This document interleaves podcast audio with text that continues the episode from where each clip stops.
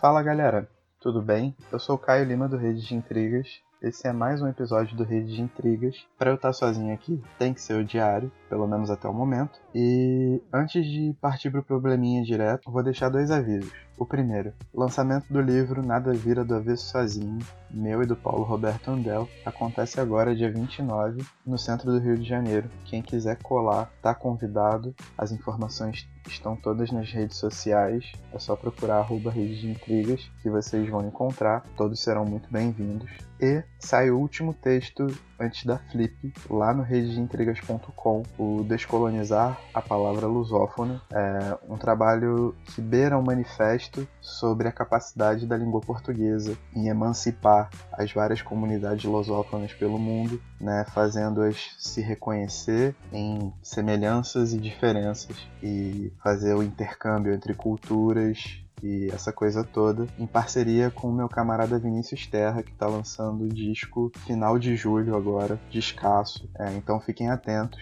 E é isso. Não vou virar o Faustão ou o Milton Neves aqui fazendo anúncio, fazendo jabá, certo? É, vamos cair pro probleminha, porque hoje o bagulho vai ficar mais doido que o de costume. É o seguinte, eu tenho lido muita literatura latino-americana e algumas coisas têm me chamado muito a atenção. Uma das coisas que, tem que, me, que me chamou mais atenção foi o romance Luto, do Eduardo Ralfon. Saiu pela editora Mundarel, o cara da Guatemala. Escreve muito bem. Em Luto é uma autoficção em torno de uma busca que ele faz para saber a origem do tio dele, que ele jamais conheceu. E as memórias, né, estavam ali todas espalhadas e tal. Só que chega numa parte de luto que ele fala dos avós dele. Os avós dele são de origem polonesa, judia, e foram prisioneiros em campos de concentração na época da Segunda Guerra Mundial, sendo que um avô dele o levava sempre para visitar um avião específico e ele não fazia ideia do porquê esse avô tinha tanta fixação pelo avião, até que numa viagem,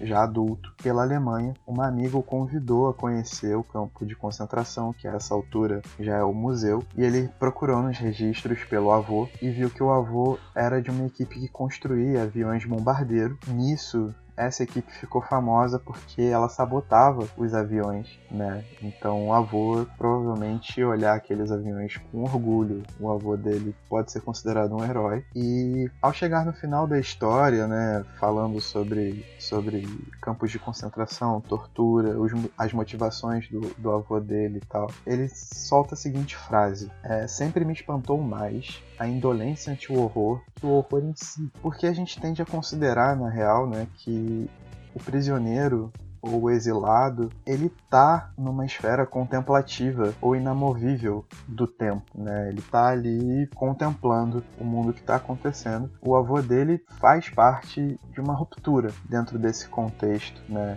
O avô dele assume a posição de ser proativo e tentar fazer o que ele podia, no caso, sabotar os aviões que ajudava a construir. Lembrando algumas coisas que eu li já no mês passado e que eu gostei muito de ter lido, é um dos contos que eu mais gosto, aliás. Eu lembrei do Casa Tomada, do Júlio Cortázar, porque o efeito é completamente reverso, né? São dois irmãos, se eu não me engano, e eles começam a ouvir barulhos na casa, que é uma casa grande, aparentemente, e com os barulhos eles assumem a postura de que estão invadindo a casa. E nessas que estão invadindo, eles simplesmente decidem se isolar na parte não invadida. Eles vão se isolando, vão se isolando, vão se isolando, até que a casa inteira parece ter sido invadida e eles decidem sair. Reparem bem que é um movimento também. Eles não são contemplativos, eles estão inseridos nesse movimento, só que é um movimento contrário ao do avô do Ralfon em luto, né? Enquanto o avô do Ralfon tentou ser proativo, partindo do pressuposto que ele, se ele morresse, pelo menos ele teria ajudado a matar alguns nazistas, esse casal de irmãos, eles eu acho que são irmãos, agora eu não tô lembrado. Mas enfim, eles decidem partir pro exílio. Tipo, eles decidem sair da casa deles, que supostamente está sendo invadida. É, uma outra faceta dessa questão do movimento não contemplativo, mas que lidera a, a, ao exílio ou a, a, essa coisa prisioneiro como um todo, é que em Glaxo, do Hernan Roncino, é um romance hiper curtinho, publicado pela editora 34 há muito pouco tempo atrás. É todo fragmentado, interessantíssimo, a construção dele é impecável e ele fala de um assassinato pelas, pelas vistas de quatro personagens. As quatro personagens, elas se movimentam o tempo inteiro. Elas têm esse sentido de encontro ao problema ou ir de encontro ao exílio, mas elas nunca contemplam. Elas nunca contemplam, elas sempre estão em movimento. Em compensação, a cidade, né? Glaxo é o nome de uma fábrica e a cidade que aquilo ali passa, uma cidade bem pequena de operários como se fosse o que chamam de novo árido argentino, ela sim contempla o desvelamento, né? o acontecer das coisas. Então a cidade parou em torno de um evento durante mais de 20 anos, digamos assim. Que é uma outra forma de exílio também, né? Quando você. Óbvio que isso é muito mais difícil quando as cidades são metrópoles, que são um organismo vivo por si só. Mas com cidades pequenas isso é muito fácil de você montar, de você verificar. Isso acontece muito com, com, com aqueles roadbooks lá, né, estadunidenses. E é uma outra faceta, mas ainda assim, as personagens, elas sempre têm um sentido. É, esse exílio, essa questão da prisão, ela sempre é quebrada porque alguém está procurando um sentido. Não importa se esse sentido é um sentido de enfrentamento ou um sentido de, né, para se aproximar dessa questão contemplativa, mas as personagens sempre estão em movimento momento. E aí eu lembrei da Selva Almada, que também vem nesse levante do esse levante novo latino-americano, né? No livro O Vento que Arrasa, foi editado pela Kozak Naif, né? Então já está esgotado. Não sei nem se vai ser relançado e quando vai, infelizmente, porque é um livraço. E ela trata essa questão do movimento por dois vieses diferentes, né? Existe o do padre, que percorre todo esse, entre aspas, árido argentino com a filha, mas sozinho na fé dele, né? Porque ele vai nessas cidadezinhas pequenas buscar fiéis, buscar converter pessoas e favores, etc. Então ele vai de encontro a esses lugares que têm a mesma, o mesmo espectro de Glaxo, né? São lugares que estão parados no tempo, que são exilados por si só. Quando o carro dele quebra, ele encontra um outro personagem que decide pelo autoexílio, que é o gringo, que cuida de um garotinho que é filho dele, mas o garotinho não sabe que é. Eu esqueci o nome, eu acho que é Cebola, alguma coisa assim. Esse gringo, ele decide se autoexilar porque ele busca na natureza conhecer é, é, tentar buscar um sentido maior para a vida dele. Então ele fica ali como mecânico, ajuda um, ajuda outro, faz negócio com policial, não sei o que, não sei o que. Mas no fundo, no fundo, quando os dois começam a se chocar e ter longos diálogos ao longo do livro, você vai vendo uma profundidade muito grande numa figura que aparentemente é turrona. E aí no final do livro tem essa passagem aqui que esclarece bem a minha ideia, assim, que é a natureza, pensava o Grimm, tem um segredo que acaba com todos os segredos que os homens possam conhecer. Então,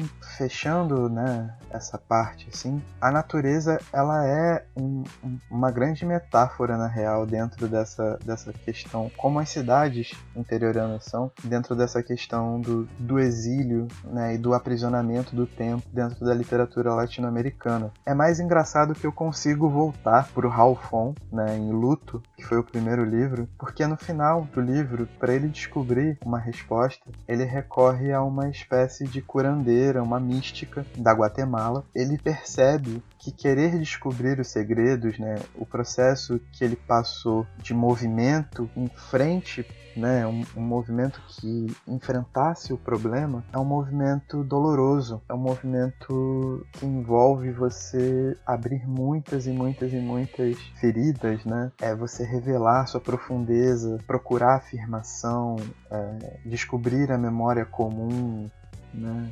E, juntar esse quebra-cabeça, ele é um processo muito complicado e se você o tenta fazê-lo sozinho, ele se torna pior ainda, né? É um fardo grande demais para qualquer um carregar. E aí no final do livro, ele quase que termina o livro com essa frase aqui: O lago diante de mim já não era tão imenso, nem tão estoico, nem tão verde.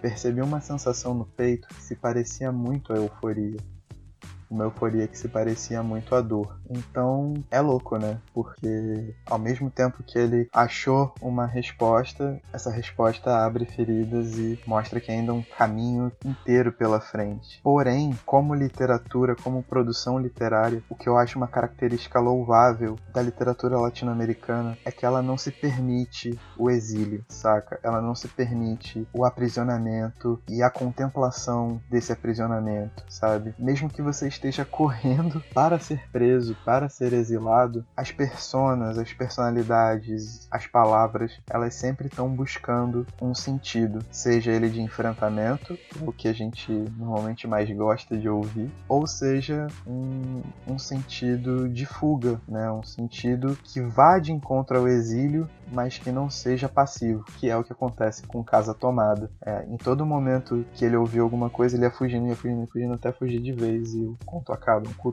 conto muito curto de quatro páginas. Mas é isso. É, não existe a questão esteta. Eu acho que é uma postura muito latina, de verdade, né? Não existe essa, essa vontade de um eu observador, um eu pleno. É, talvez qual mais quebrável ou qual mais quebrantável for esse eu, melhor para a literatura latino-americana, né? Porque a gente se envolve, a gente se emociona, a gente mergulha nesse lago e a gente vê que sempre que um livro acaba, esse lago ele não assusta, mas tudo aquilo que você está descobrindo ele te modifica e mudanças elas nunca são muito bem recebidas a priori, né? A gente tende a, a zona de conforto mesmo. É bom, esse é meu diário, são quatro super dicas aí. Eu tentei puxar um fio narrativo, eu espero que tenha ficado a contento e todo mundo tenha conseguido pegar. Se não, só lamento. E daqui a duas semanas estamos de volta, certo? Então é isso, é nós. Valeu, não usem drogas e bebam água.